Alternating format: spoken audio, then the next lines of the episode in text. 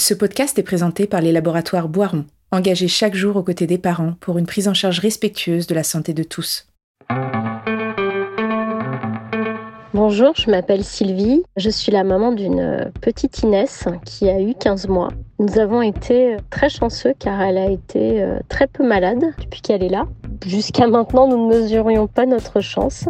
Donc récemment, il y a quelques semaines, elle a commencé à avoir un gros gros rhume avec le nez qui coule et surtout une toux grasse importante qui l'a réveillée la nuit. Euh, on savait pas trop quoi faire, elle avait pas de fièvre, c'était juste une histoire de toux. On n'avait pas vraiment la possibilité de la soulager, donc euh, tout ce qu'on a, ce qu'on a fait, c'est lui nettoyer le nez avec du sérum physiologique chose qu'on avait un peu arrêté, on le faisait quand elle était bébé, puis on était passé à un petit appareil d'aspiration des mucosités qui était, qui était plus simple d'utilisation et plus rapide.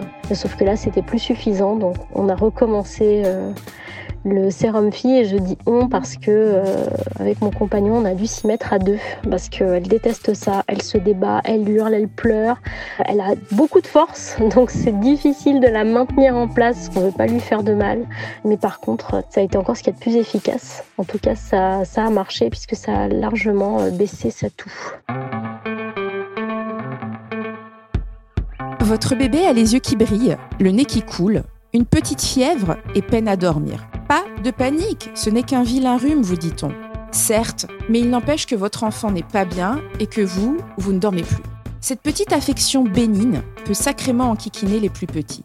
Déjà, nous adultes, quand nous sommes enrhumés, on ne sait plus comment respirer, manger, dormir. On tente des tisanes, des inhalations et que sais-je encore. Alors imaginez-vous à la place de votre bébé qui vit le même calvaire, mais qui en plus a du mal à communiquer son mal-être et ne peut pas prendre n'importe quel remède. On va vous aider aujourd'hui à prévenir et soigner le rhume chez bébé de manière concrète, en apprenant à mieux connaître cette maladie et en demandant au docteur Emmanuel Rondeleu, qui est pédiatre, des trucs et des astuces pour faciliter la vie de tout le monde. Bonjour, je suis Dorothée Saada, la maman curieuse qui pour parents cherche comment on fait chez les autres pour vous aider à trouver des solutions avec vos enfants. Bienvenue dans ce nouvel épisode de notre podcast Parents Galère sa mère, un épisode spécial rhume, petit bobo, mais grosse galère. Bonjour docteur. Bonjour. Alors, on va commencer par la première des questions. C'est quoi un rhume exactement Et puis, combien de temps ça dure? Déjà, en général, les parents parlent de rhume, mais nous, dans notre vocabulaire euh, de médecin, on parle souvent de rhinite ou de rhinopharyngite. C'est exactement la même chose, en fait. Le it, ça veut dire qu'il y a une inflammation. Et rhino, ça veut dire euh, bah, rhinite ou rhino, que l'inflammation se situe au niveau du nez. Et pharyngite, que ça va atteindre le pharynx, qui est euh, derrière le nez, la gorge et l'arrière-gorge. Donc, rhume ou rhinopharyngite, c'est juste euh, un vocabulaire différent, mais c'est exactement la même chose. C'est important de le savoir parce que quand on nous dit mon enfant a une rhinopharyngite, en fait, c'est juste qu'il a un rhume. C'est pareil. Voilà, exactement. Parce que souvent, euh, souvent les parents nous demandent euh, qu'est-ce que mon bébé a exactement? Nous on répond rhinopharyngite, mais c'est pas plus qu'un rhume. C'est pareil. Voilà. Et donc c'est une, petite inflammation au niveau du, du nez mhm. et qui fait que le nez, comme il est inflammé, il va couler, il va être encombré. Les tout petits, souvent, ils éternuent beaucoup parce que c'est leur seul moyen d'évacuer leur nez en fait. Donc mhm. ils éternuent pour évacuer leur nez comme ils savent pas encore euh, se moucher, les tout petits bébés. Euh, les enfants peuvent avoir mal à la gorge aussi à cause de l'inflammation, une toux à cause de, l'irritation, et puis ça peut s'associer bien sûr à la fièvre euh, qui est terrible pour les parents. C'est une maladie très fréquente entre 6 mois et euh, les premières années de scolarité jusqu'à 6 ans en fait. Hein. Comment ça s'attrape cette maladie? Ça s'attrape euh, comme le Covid en fait, comme beaucoup de virus par les, gouttelettes quand on hmm. ben, quand on tousse, quand on éternue, par la salive. Euh, donc il faut bien se laver les mains et ben, quand un enfant touche un objet, il le met à la bouche et le donne à son petit copain et qu'il va ah le mettre également à la bouche et également il va attraper. C'est très très contagieux et c'est pour ça que ben, dès que l'enfant est en collectivité, c'est la grosse maladie de la collectivité. C'est une, infection qu'on retrouve plus spécialement à une certaine saison ou c'est toute l'année le rhume d'ailleurs? C'est surtout l'automne et l'hiver. Hmm. On en a encore beaucoup actuellement. Ah oui, d'accord. Mais cette année c'est un petit peu particulier parce que justement on a l'impression que l'année dernière ils n'ont pas fait beaucoup leur immunité et du coup ils font beaucoup beaucoup de, de rhume cette année. Et combien de temps ça dure alors un rhume? Ça dure environ une semaine, on peut dire entre 3 et 10 jours. Et l'enfant est contagieux toute cette période-là? Tant qu'il a le nez qui coule, oui, tout à fait. La question que se posent les parents, est-ce que c'est toujours bénin, ce rhume, ou est-ce que ça peut évoluer en quelque chose de plus grave? La grande majorité des cas, c'est bénin, mais ça peut quand même évoluer, soit vers euh, ben, une atteinte au niveau des bronches, c'est en particulier bronchiolites des tout petits, hein, des moins de deux ans, ou des crises d'asthme des plus grands. C'est ce qu'on redoute le plus.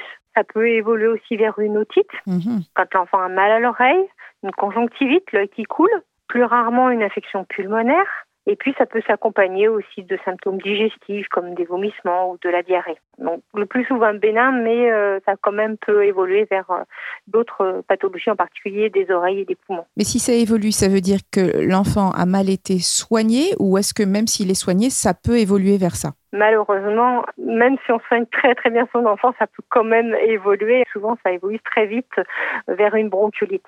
Toutefois, je pense qu'on le reverra après, mais euh, ce qu'il faut faire, c'est vraiment nettoyer le nez mm. euh, pour éviter euh, toutes ces complications au maximum. Mais malgré tous les bons soins des parents, parfois, ça évolue quand même vers ce, ce genre de pathologie.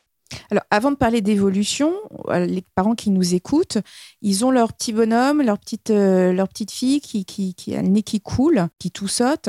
Comment est-ce qu'on peut savoir, ne pas confondre en fait avec ces, maladies que vous évoquez vers lesquelles ça peut évoluer comme la bronchiolite ou se dire mon enfant en est toujours au stade du rhume? Comment est-ce qu'on peut ne pas confondre en fait? C'est pas évident euh, pour ce qui est de l'encombrement au niveau des, poumons. Hein. souvent, les, parents nous amènent parce qu'ils euh, ont un doute sur un encombrement au niveau des poumons, soit une bronchiolite, euh, soit une petite bronchite c'est pas évident et s'il y a un doute, il faut pas hésiter à nous, nous les amener. Ce qui va faire la différence surtout, c'est qu'un enfant qui est atteint de bronchiolite, il va avoir euh, une gêne respiratoire. Euh, il peut siffler et s'il siffle à ce moment-là, il faut nous l'amener. Et puis un petit truc aussi, il faut bien donc nettoyer le nez et voir une fois qu'on a nettoyé le nez s'il euh, y a toujours cet encombrement qui persiste ou euh, s'il disparaît quand on nettoie le nez. S'il disparaît quand on nettoie le nez, c'est que c'est juste le nez qui est encombré. Hmm. Mais c'est pas forcément très évident. Non, c'est pas évident. Surtout, euh, je pense aux, parents dont c'est le premier enfant. On peut, on peut vite paniquer. vous nous dites, il faut nous l'amener. Alors, est-ce que on se précipite dès que notre enfant a le nez qui coule chez le pédiatre ou à partir de quand vous diriez qu'il faut consulter? Quand est-ce qu'on commence à s'alerter, quoi? Oui. Alors déjà, bon, un petit bébé de moins de trois mois, il faut l'amener rapidement, il ne faut pas hésiter. Hein. Tous les, les, moins de trois mois, ils sont rarement malades, heureusement, parce qu'ils bénéficient encore des anticorps euh, donnés par la maman mmh. euh, les derniers trimestres de grossesse. Puis en plus, ils ont allaité euh, par le, le biais de l'allaitement maternel. Donc ils sont rarement malades avant trois mois. Mais il faut savoir qu'un petit bébé de trois mois, s'il a le nez pris, s'il vous semble encombré, et alors s'il a de la fièvre, en tout cas, il faut tout de suite l'amener, il ne faut pas hésiter. Hein. Voilà. S'il a de la fièvre, on l'amène tout de suite, voir aux urgences si, si le médecin n'est pas disponible dans la journée. Et puis, assez euh, facilement s'il a moins de trois mois. Si on ne trouve pas bien, si on est inquiet, il ne faut pas hésiter à l'amener. Mm. De même, si on trouve son enfant très très pâle ou s'il a des taches euh, violettes sur le corps, là, il faut l'amener ou très mal à la tête, alors que la fièvre a diminué. Ils sont souvent mal à la tête hein, quand euh, ils ont de la fièvre. Donc, pareil, si on a la fièvre mal à la tête, pas d'inquiétude. Mais si on arrive à faire baisser la fièvre et qu'ils ont encore très mal à la tête, euh, là, il vaut mieux consulter. Pourquoi? Qu'est-ce que qu'est-ce que ça peut être ce signe de mal à la tête Nous, on a toujours peur des méningites, c'est pour ça. voilà. Donc vous allez vérifier la nuque. Voilà c'est pour faire la différence. Voilà. Après, s'il est gêné pour respirer, ce qu'on a dit tout à l'heure, euh, voilà, s'il a s'il siffle ou qu'il est gêné par respirer, là, on va craindre des, des bronchiolites éventuellement. D'accord. Donc ça, ce sont vraiment des signes à, bien noter. Ouais. Vous dites quand le bébé est encombré, mais quels sont les signes qui nous montrent que le bébé est, est véritablement encombré? Est-ce que juste un, un nez qui coule, c'est ce que vous appelez un nez encombré ou plus? Alors c'est toujours embêtant de, savoir quand le, bébé est encombré. Hein. Pour les parents, c'est pas évident. Les parents qui, qui, ont eu un enfant qui a déjà eu une bronchiolite, souvent ils y repèrent. Mais quand c'est des jeunes parents qui ont jamais vu une bronchiolite, c'est pas évident. Donc déjà, s'il y a des sifflements, normalement il ne devrait pas y avoir de, de sifflements hein, de, de sifflements qui arrivent au niveau des bronches. Et puis on a des petits signes qui nous montrent que le, le bébé est en train de lutter pour euh, respirer. Par exemple, il a le ventre qui se gonfle pour mhm. essayer de payer de, de, prendre plus de d'air en fait, hein, ce qu'on appelle le balancement thoraco-abdominal dans notre jargon. Les muscles au niveau des côtes qui se creusent et euh, souvent en haut euh, du cou aussi ça se creuse pour pouvoir bien respirer. Et puis il peut avoir au niveau des ailes du nez, donc de chaque côté du, du nez. Pareil, les ailes du nez qui vont qui vont bien bouger parce qu'il vraiment il lutte pour respirer. Donc si on a un de ces signes, alors il faut pas hésiter à, à l'amener pour qu'on puisse le voir et puis l'aider à respirer. Et alors est-ce qu'il existe d'autres signes qui doivent amener à consulter les parents? Oui, si l'enfant a mal à l'oreille parce qu'à ce moment-là il peut avoir une, une otite. Mhm. Donc ça, ça donne souvent des douleurs très importantes, plutôt la nuit c'est souvent la nuit que les symptômes inflammatoires euh, se dévoilent. Il peut y avoir au-dessus du pu qui coule de, l'oreille, mhm. une otite, l'œil qui coule jaune. Ça doit amener à consulter. Et mhm. si bébé mange pas bien, alors il, souvent quand il a un petit rhume, il mange pas très bien. Bah il peut ne pas manger jusqu'à, on dit nous jusqu'à 50% de ses rations habituelles. Quand il mange moins que ça, il vaut mieux consulter quand même. Et puis bien sûr, s'il y a des vomissements ou une diarrhée importante qui accompagne euh, ce rhume. Si la fièvre, par contre, elle est bien tolérée, on peut se donner deux, trois jours avant de consulter et puis bien nettoyer le nez. Voilà. Et puis si les symptômes persistent, bien sûr, au-delà de 10 jours, en particulier la toux, il ne faut pas hésiter à, à consulter pour voir s'il n'y a pas d'autre chose qui accompagne. Alors ce petit rhume, si on, ne parle pas de toutes ces complications, nous revenons sur le rhume. Vous parlez beaucoup du nez encombré, de nettoyer le nez, bien nettoyer efficacement le nez. Je pense que hum, on peut toutes et tous se dire que c'est vraiment une, des, grosses galères de nettoyer efficacement le nez de bébé. On prend le petit aspirateur, on met du sérum fille, on n'y arrive pas, le bébé bouge dans tous les sens. Est-ce que vous pourriez nous donner des astuces pour bien nettoyer le nez d'un enfant? Oui, tout à fait. Alors, nettoyer le nez, je l'ai dit tout à l'heure, mais j'insisterai encore, c'est vraiment ce qui va permettre que ça évolue le moins possible mhm. vers un encombrement des bronches ou une otite. Hein. Donc, vraiment, il faut le faire. Il faut bien se dire que surtout les petits ne savent pas se moucher, donc il ben, faut les moucher nous-mêmes. Mhm. Donc, pour les, les petits euh, de, je dirais, moins de 9 mois, moi, je suis beaucoup pour les petites dosettes de sérum physiologique qu'on va mettre. On va mettre euh, le bébé allongé. Soit euh, on peut l'envelopper dans une petite, un petit linge, soit on peut le mettre allongé puis s'allonger dessus pour le contenir sans sans, le, le, contraindre en fait. Hein, je veux dire. Voilà, s'allonger en faisant un gros câlin, hein, pas, voilà, pas, voilà. voilà, ou l'enrouler dans un petit linge pour qu'il sente un petit peu maintenu, mais sans le, voilà, sans le, le, tenir euh, de force. On lui met la tête sur le côté, on met euh, une demi-ampoule de sérum physiologique dans la narine supérieure, ça va s'évacuer dans la narine inférieure. On mhm. peut fermer la bouche pour que ben, le bébé n'avale pas le sérum physiologique, ça s'évacue bien dans la narine inférieure. Mhm. Puis après, on lui met la tête sur l'autre côté. Pareil, on met l'autre demi-ampoule de sérum biologique, ça va s'évacuer de, de l'autre côté si on ne sait pas trop, il y a pas mal de, de tutos qu'on peut voir euh, maintenant sur sur les réseaux qui sont bien faits mhm. pour voir vraiment comment moucher parce que ça va être la première des choses à faire et puis il faut laisser le faire le plus en douceur possible. Et, combien de fois par jour Aussi souvent qu'il le faut. Dès qu'il a le nez pris, nous on se mouche dès qu'on a le nez pris. Donc euh, ben, dès que le, bébé a le nez pris, surtout avant les, les repas bien sûr, les tétés ou les repas, euh, avant de se coucher aussi. S'il est gêné la nuit, il faut pas hésiter à le, le moucher la nuit. Donc vraiment dès qu'il a le nez euh, bien pris. Est-ce que vous préconisez le mouche bébé? C'est bien de l'utiliser pour aspirer mais doucement quand il y a encore des sécrétions qu'il y a dans le nez. Mais il faut peut-être pas le faire trop trop fréquemment, ça peut irriter aussi, et en aspirant doucement. Mais c'est bien, ça fait une petite aide aussi. Et puis, euh, à partir de 9 mois, on peut commencer à utiliser les sprays, euh, en utilisant bien sûr un spray adapté à l'âge de l'enfant. Hein, mhm, mhm. voilà. Et euh, moi, ce que je dis surtout, à partir de, de, l'âge de à peu près 2 ans, on peut leur apprendre à se moucher déjà. Ça, c'est important. Donc, essayer de leur faire, par exemple, des bulles dans le bain avec le nez ou souffler sur un coton en fermant la bouche. Des petits trucs comme ça pour qu'ils apprennent. C'est pas évident pour eux hein, de, de, le faire, mais pour qu'ils apprennent à souffler par le nez et pouvoir bien se, se moucher et euh, dès qu'ils sont un, un, peu grands aussi, euh, leur donner carrément le, le spray pour qu'ils fassent leur euh, lavement tout seuls. Mhm. Moi, je sais que je l'ai fait pour mes enfants et après j'étais étonnée parce qu'ils me vidaient le spray dans le nez, alors que quand ils étaient petits, je me disais oh là là, mais c'est affreux ce que je leur fais. Et après, quand ils étaient plus grands, ils se vidaient, mais ils, avaient pris des grands coups de spray dans le nez parce qu'ils supportent pas d'avoir le nez bouché. Voilà. Donc, bah, comme quoi, finalement, ça n'a pas trop traumatisé. Non, il faut les habituer jeunes, c'est bien. Voilà. Vous parliez de traitement tout à l'heure, euh, quand euh, la fièvre était trop, trop haute. Le rhume, il va, il va guérir tout seul. Si la fièvre est bien tolérée, c'est pas forcément nécessaire. Hein. On peut juste découvrir. Euh, enfin, pas, pas surcouvrir l'enfant, pas le mettre tout nu non plus, hein, pas, le, pas le surcouvrir, le laisser dans une pièce à 19-20, voilà.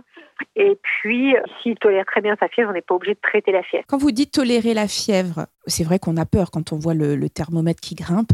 On n'a pas envie que ça monte trop haut. Nous, notre tolérance en tant que parents, on peut voir grimper jusqu'à où les degrés en, se disant pas besoin, on laisse la fièvre grimper, pas besoin de médicaments. La crainte, c'est la convulsion liée à la fièvre. Bah oui. Mais, euh, mais c'est souvent quand l'enfant, enfin quand la fièvre monte tout, rapidement en fait. Donc souvent, euh, soit le parent ne s'est même pas rendu compte qu'il y avait déjà de la fièvre, hmm. mais quand il reste en plateau à 39-40, souvent il ne va pas convulser. C'est quand il monte en fait, véritablement. Donc, à part un enfant qui a déjà fait des convulsions liées à la fièvre, où là, effectivement, on va un peu plus traiter la fièvre. Sinon, on n'a pas de raison de, traiter la fièvre. Euh, c'est plutôt la tolérance de la fièvre. Est-ce que c'est adapté à tous les âges, ça, quand vous dites euh, la fièvre euh, bien tolérée, mal tolérée, jusqu'à 40, etc. Est-ce que une fièvre, par exemple, de 38, mais pour un petit bout de chou de, de 3 mois, ça doit plus nous alerter? La fièvre, c'est à partir de 38 déjà. Souvent, euh, quel que soit l'âge, 38, souvent, il tolère très bien. Et s'il ne tolère pas bien à 38, il faut se méfier qu'il n'y ait pas quelque chose de plus grave derrière. Mmh, voilà. Mais souvent, il tolère bien à 38 et plutôt quand ça monte plus haut qu'il ne tolère pas bien.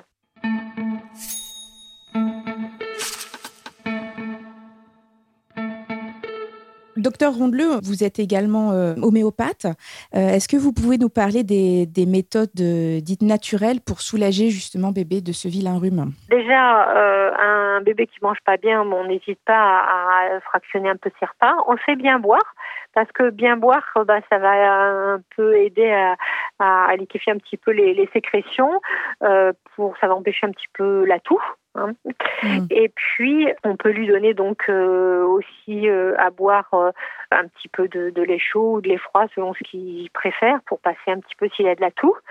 À partir de un an, on peut ajouter un petit peu de miel. Mm-hmm. À partir de un an, hein, parce qu'avant un an, on craint il y a un risque de botulisme, donc on ne donne pas de miel avant un an, mais à partir de un an, on peut tout à fait donner du, miel qui est aussi efficace en général que les sirops antitoussifs et qui a beaucoup moins d'effets secondaires forcément.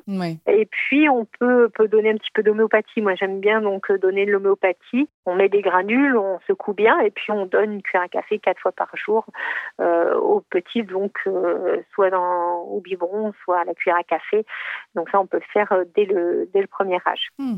Est-ce que, moi je sais en, tant qu'adulte, quand je suis enrhumée, je me fais des tisanes de thym. Est-ce que les tisanes aussi, on peut en donner aux enfants? On peut en donner, tout à fait. Au contraire, si ça, ça, calme les douleurs de gorge, en particulier quand ils ont mal à la gorge, quand ils toussent, euh, oui, on peut tout à fait donner des tisanes, il n'y a pas de problème.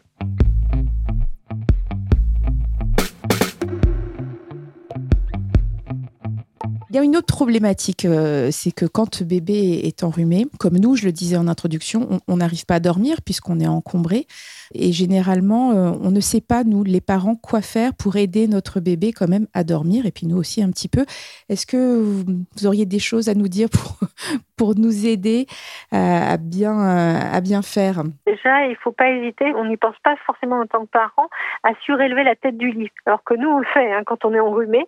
Oui, on met nos coussins. Soit en mettant un oreiller supplémentaire, soit moi, ce que je conseille surtout sur les, petits bébés, en mettant des livres sous les pieds de la tête du lit. Comme ça, on surélève tout le lit, on ah, évite de casser le matelas et puis euh, on ne met pas de, de coussin, bien sûr, euh, ou d'oreiller hmm. chez les tout petits bébés. Voilà, ça va éviter que les sécrétions coulent dans l'arrière-gorge et provoquent la toux. On n'hésite pas à humidifier un petit peu la pièce en mettant par exemple un bol d'eau chaude sur un radiateur, lorsque, mhm. surtout lorsque l'enfant euh, euh, tousse, mais même quand il a mal à la gorge, qu'il est bien pris. Et puis un vieux remède de grand-mère que c'est des parents qui m'ont appris ça. Oui. Ça mange pas de pain, on peut essayer, mais il paraît que ça marche. Euh, moi, mes enfants sont trop grands maintenant pour que j'essaye, mais euh, il paraît qu'un oignon coupé. Ah, j'ai tenté, moi aussi on m'en avait parlé, j'ai tenté avec mes, mes petits, et ben ça, ça avait bien marché. Bah oui, apparemment. Mais, mais la chambre, la chambre est une infection. Oui, par contre, il faut tolérer l'odeur. Mais des fois, quand l'enfant tousse beaucoup, euh, on a envie de faire ça. Hein. On préfère que la chambre soit une infection parce que personne ne dort à la maison. Donc euh, voilà. Oui, alors effectivement, cet oignon coupé que, j'avais mis, donc sur, on m'avait dit aussi, euh, petite coupelle sous le lit. Je ne sais pas, est-ce que c'est le fait que ça puisse provoquer des sécrétions en fait, plus chez l'enfant, l'oignon? Je ne sais pas. Je pense pas qu'il y ait aucun article médical dessus. donc, euh, mais apparemment, voilà, c'est des petits trucs que m'ont dit les parents. Donc, euh, donc je transmets. Voilà. si on vous prend. Essayez, ça mange pas les autres. Voilà. En plus, c'est validé par vous. Donc voilà. Oui, oui, moi, ça avait marché, je le dis. Alors, une autre question qu'on se pose. Donc, mon enfant euh, est enrhumé. Est-ce que je le sors? Est-ce que je le sors déjà si, si c'est moi qui garde mon enfant, est-ce que je le sors pour lui faire faire une petite balade ou vaut mieux que je le garde à la maison? Est-ce que je, peux le mettre à la crèche ou chez la nounou ou chez les grands-parents? Il n'y a pas de contre-indication normalement à le mettre en collectivité s'il a juste un rhume ou une rhinopharyngite en théorie. Même si vous avez dit que c'était hyper contagieux, hein, vous nous avez dit. Même hein. si c'est hyper contagieux, parce que le problème, c'est qu'ils l'ont déjà attrapé là-bas. Oui, donc. Euh, donc, euh, le mal est déjà fait. Donc, c'est pour ça qu'on a arrêté de les, isoler sous une bulle, parce qu'en général, ils ont déjà partagé euh, leur virus avec toute la collectivité, ou la collectivité a partagé le virus avec eux. Voilà. Puis en même temps, c'est plutôt pas mal, hein, parce que en fait, c'est comme ça qu'il fabrique son système immunitaire, parce qu'il a, il faut pas oublier qu'il a un système immunitaire qui est encore immature. Hmm. Il est protégé par les anticorps de sa maman jusqu'à peu près six mois, on va dire. Et puis après, il a plus d'anticorps de, de, sa mère. Il doit fabriquer son propre système immunitaire. Et c'est en rencontrant les rhumes que petit à petit, il va développer son système immunitaire. Malheureusement, il y a plus de 200 virus, donc il peut en attraper des rhumes. Oh oui. Voilà. Et donc, ben, ce qu'on peut se dire, c'est que plus il est malade, plus il va faire son système immunitaire et plus finalement, ben, les, par exemple, s'il est en crèche, il va faire beaucoup, beaucoup de rhumes en crèche, mais d'un autre côté, il sera peut-être un peu mieux protégé pour les premières années de, de maternelle. Voilà. Bon, donc on, on peut le sortir sans problème. Donc on peut on peut le mettre en théorie euh, en collectivité, mais bien sûr s'il est trop fatigué ou s'il a mal dormi parce qu'il n'a pas arrêté de tousser, il vaut mieux le garder chez soi. Hein. C'est comme pour nous, quand on n'est pas bien, on est mieux chez soi ou chez les grands-parents. Attention, les grands-parents, il faut qu'ils prennent des précautions parce qu'eux aussi peuvent attraper bah le rhume. Hein. mais, mais effectivement, s'il est trop fatigué, par contre là, il vaut mieux le garder chez soi. Ouais, nous de juger, bien sûr. Voilà.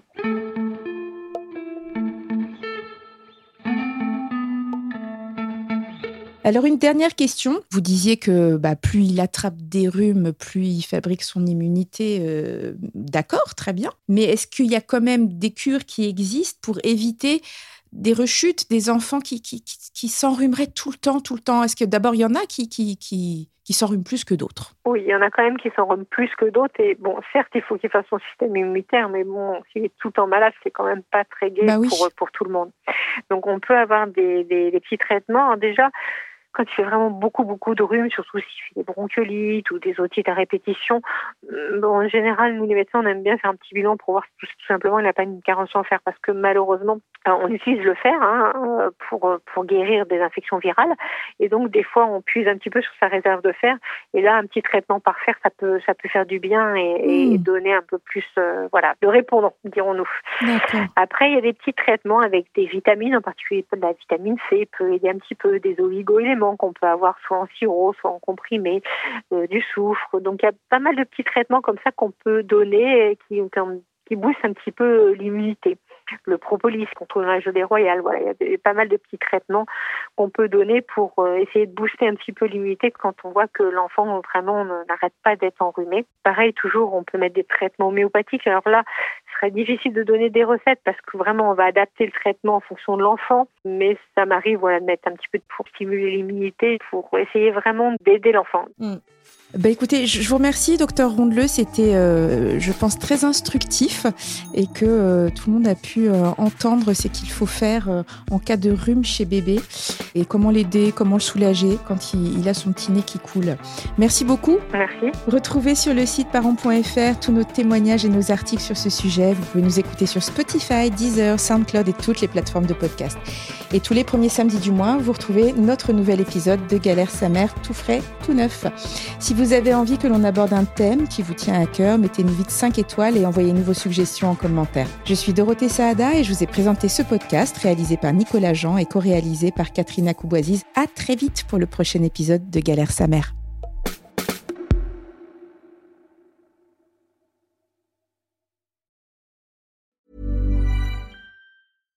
When you make decisions for your company, you look for the no-brainers. And if you have a lot of mailing to do, Stamps.com is the ultimate no brainer. It streamlines your processes to make your business more efficient, which makes you less busy. Mail checks, invoices, legal documents, and everything you need to keep your business running with Stamps.com. Seamlessly connect with every major marketplace and shopping cart Schedule package pickups and see your cheapest and fastest shipping options from different carriers with rates up to 89% off USPS and UPS rates. And with the Stamps.com mobile app, you can take care of mailing and shipping wherever you are. Make the same no-brainer decision as over 1 million other businesses with Stamps.com. Sign up with Code PROGRAM for a four-week trial, plus free postage and a free digital scale. No long-term commitments or contracts. That's Stamps.com. Code PROGRAM.